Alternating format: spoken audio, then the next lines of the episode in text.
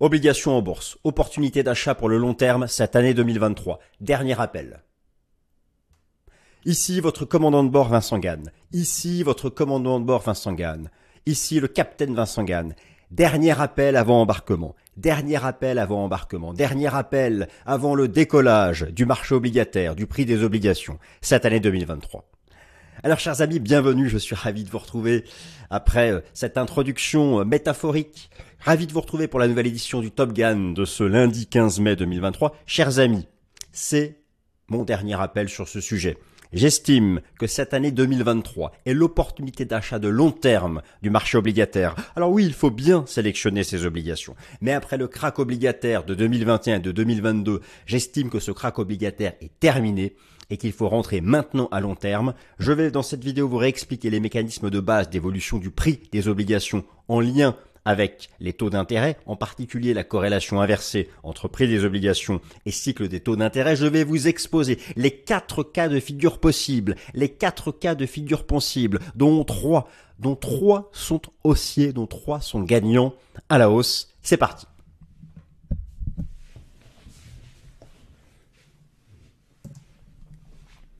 Le plan va s'afficher sous vos yeux. Obligation, opportunité d'achat. Long terme cette année 2023. Dernier appel. Je vous laisse le plan quelques instants. On va commencer par de la théorie. Je vous rappellerai, je vais vous rappeler les sources du crack obligataire de 2022. Pourquoi est-ce qu'il s'est stabilisé? Je vais vous donner mon anticipation sur les taux d'intérêt du marché. J'estime qu'ils ont fait leur point haut. Alors je ne dis pas qu'ils vont forcément engager une tendance baissière, mais j'estime qu'ils ont fait leur plat haut. Achat d'obligations pour le long terme. Les trois cas de figure sur quatre qui sont gagnants. Bien sûr, le risque. Oui, on va parler de ce quatrième cas de figure qui invaliderait mon anticipation. Et enfin, quelles obligations choisir entre les obligations d'entreprise et les trésoreries des obligations d'État? C'est parti en attaque. Partie numéro 1 partie numéro 1, je vous rappelle le fonctionnement de base des obligations. Alors j'ai déjà déployé ce slide, mais ça me paraît important de le rappeler, je l'ai un peu mis à jour. Alors, vous savez qu'en bourse, vous avez donc qui coexistent marché monétaire, marché obligataire et marché action. Très bien. Une obligation est une partie d'un emprunt émis par un État ou une entreprise ou tout type d'administration. L'acheteur d'une obligation reçoit un taux d'intérêt, rendement ou coupon. C'est bien ça que vous devez intérioriser. Une obligation est liée à un taux d'intérêt en général, vous allez percevoir cette rémunération chaque année. Et d'autre part, lorsque vous êtes acheteur de l'obligation, vous êtes exposé à l'évolution du prix de cette obligation.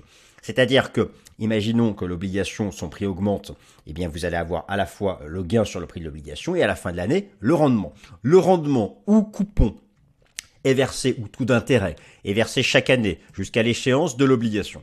Alors, en ce qui concerne le prix de l'obligation, on exprime ça en pourcentage, c'est-à-dire en pourcentage du nominal.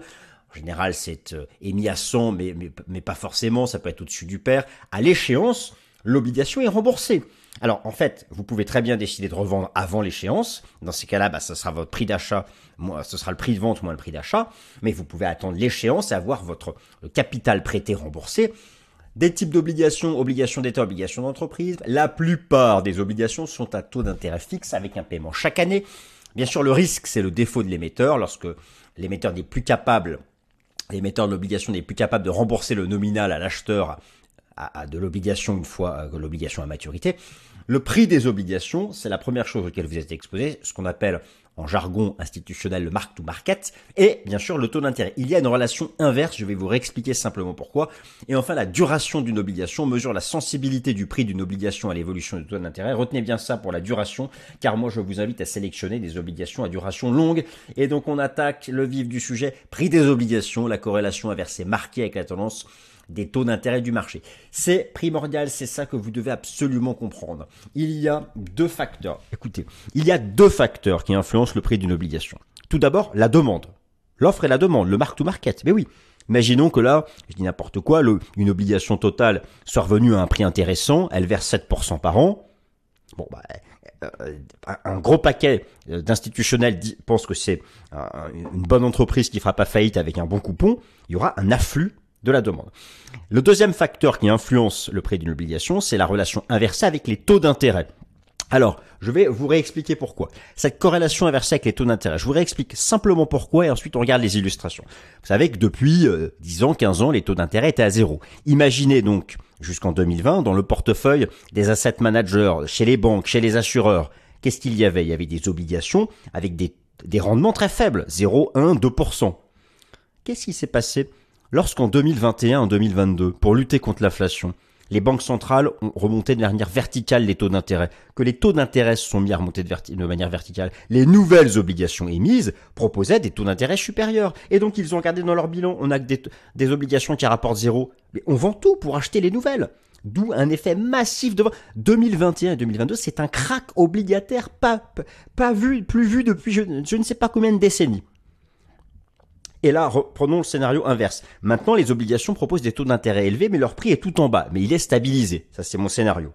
Il est stabilisé.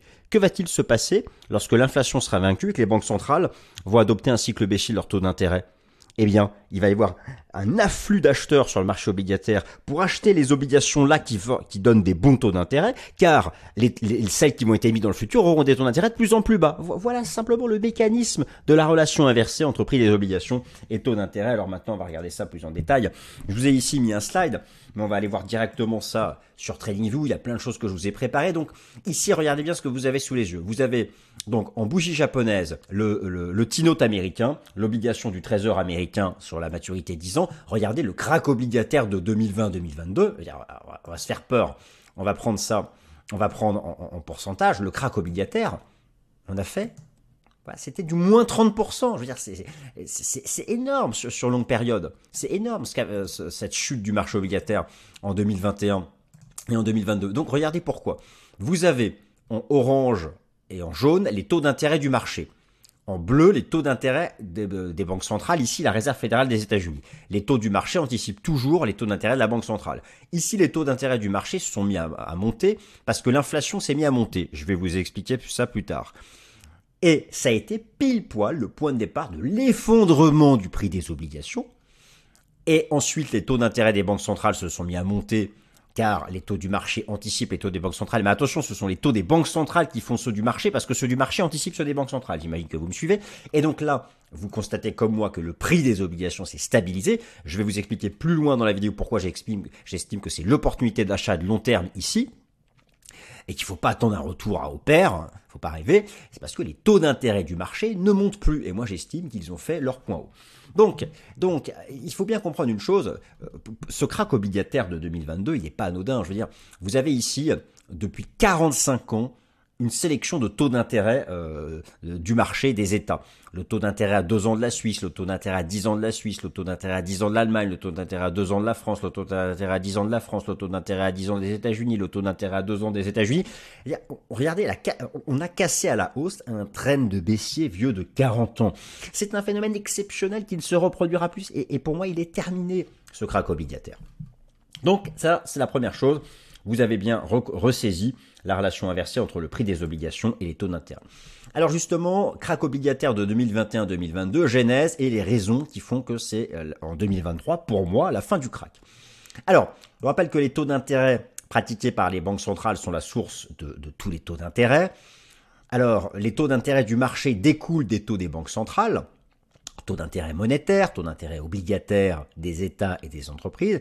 Retenez que les taux du marché évoluent toujours dans l'anticipation des taux des banques centrales, et ce sont donc les taux des banques centrales qui font les, taux du marché, même si les taux du marché bougent avant les taux des banques centrales, parce que les taux du marché anticipent ceux des banques centrales. Est-ce que vous me suivez jusque-là? Parfait, alors on attaque, on continue si vous m'avez suivi jusque-là. Donc on va regarder ça maintenant euh, directement sur TradingView que je vous réexplique les mécanismes. Alors accrochez-vous, regardez bien ce que vous avez sous les yeux. Vous avez alors, en rouge, les taux d'inflation en Europe. Vous avez en même temps tous les codes aux États-Unis et en Chine. Vous avez en noir les taux d'intérêt du marché. Vous avez en bleu pointillé les taux des banques centrales. J'ai pris ici le taux directeur de la Banque centrale européenne et le taux directeur de la Réserve fédérale des États-Unis. Regardez bien ce qu'il s'est passé. C'est d'abord quelque part vers fin 2020 les taux d'inflation en rouge ont commencé à monter, montant jusqu'à 10%.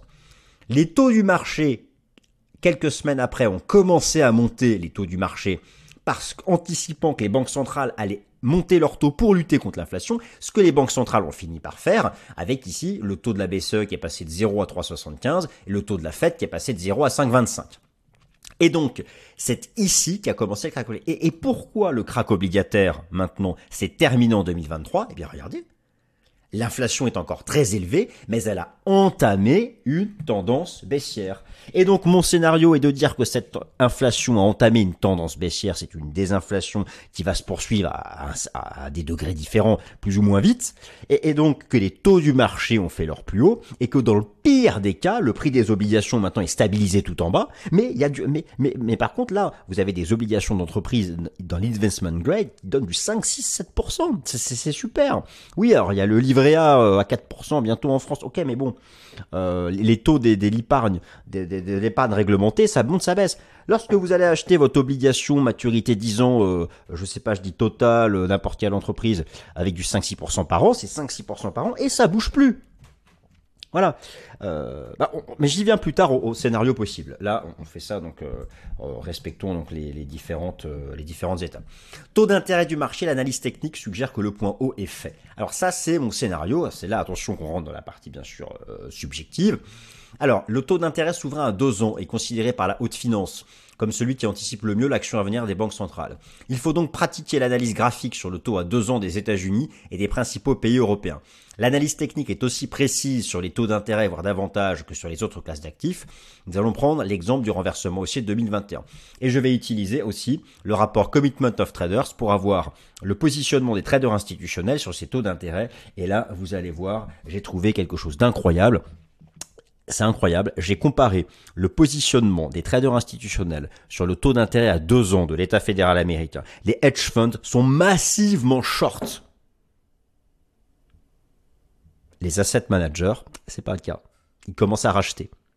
C'est tellement passionnant. Il y a un affrontement. Qui a, qui a raison?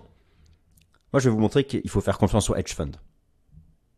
Mais regardons d'abord l'analyse technique. Donc, l'analyse technique a tout prévu. Elle a vu venir, elle a vu venir l'envolée des taux et elle a vu venir le renversement baissier.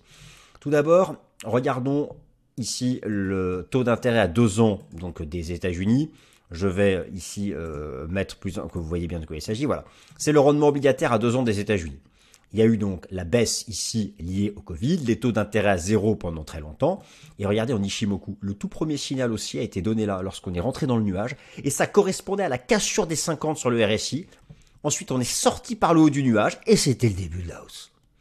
Et la hausse s'est arrêtée s'est arrêtée en fin d'année dernière, la hausse des taux d'intérêt du marché, précédée d'une divergence baissière de RSI comme ce fut à l'époque le cas déjà en 2018, et cette divergence baissière qui a stoppé la hausse s'est faite au même niveau, au même niveau que le double top de 2007. Je suis désolé, l'analyse technique fonctionne archi bien sur les taux d'intérêt du marché.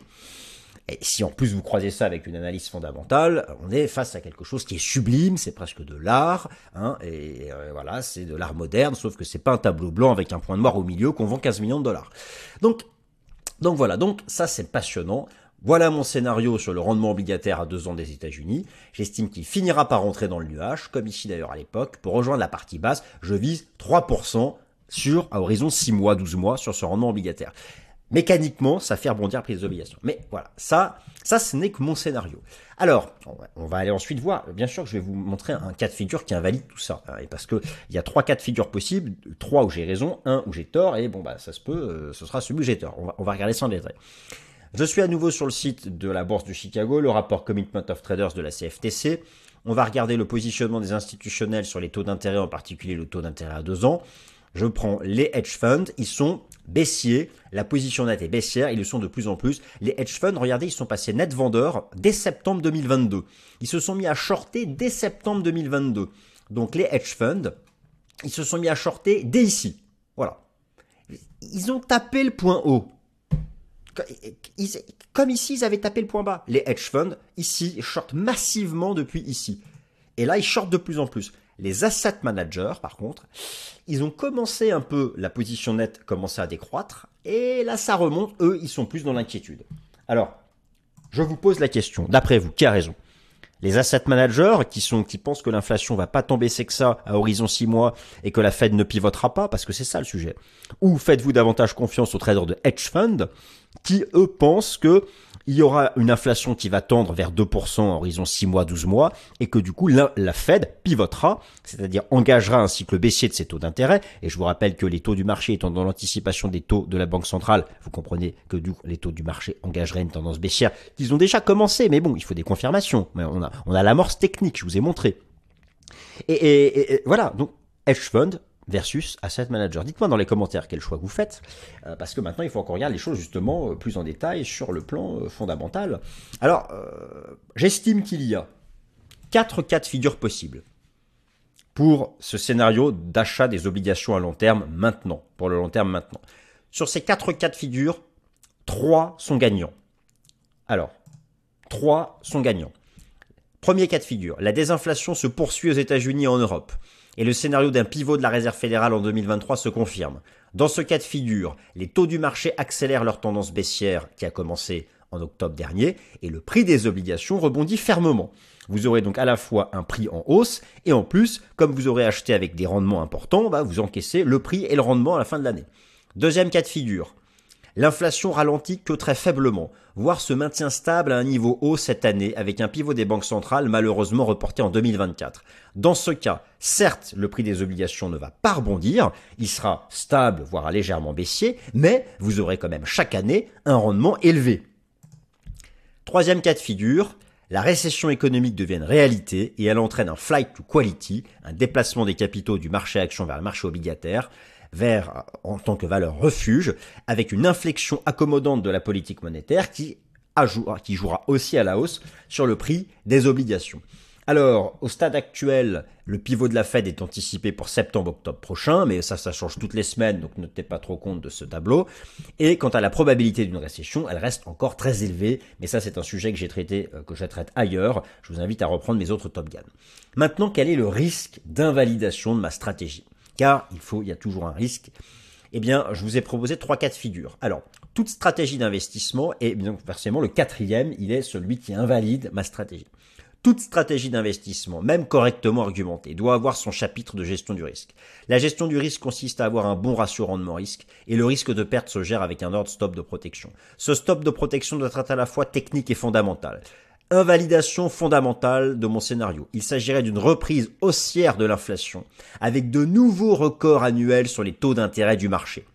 Invalidation technique sur le prix des obligations, la cassure des plus bas d'octobre 2022.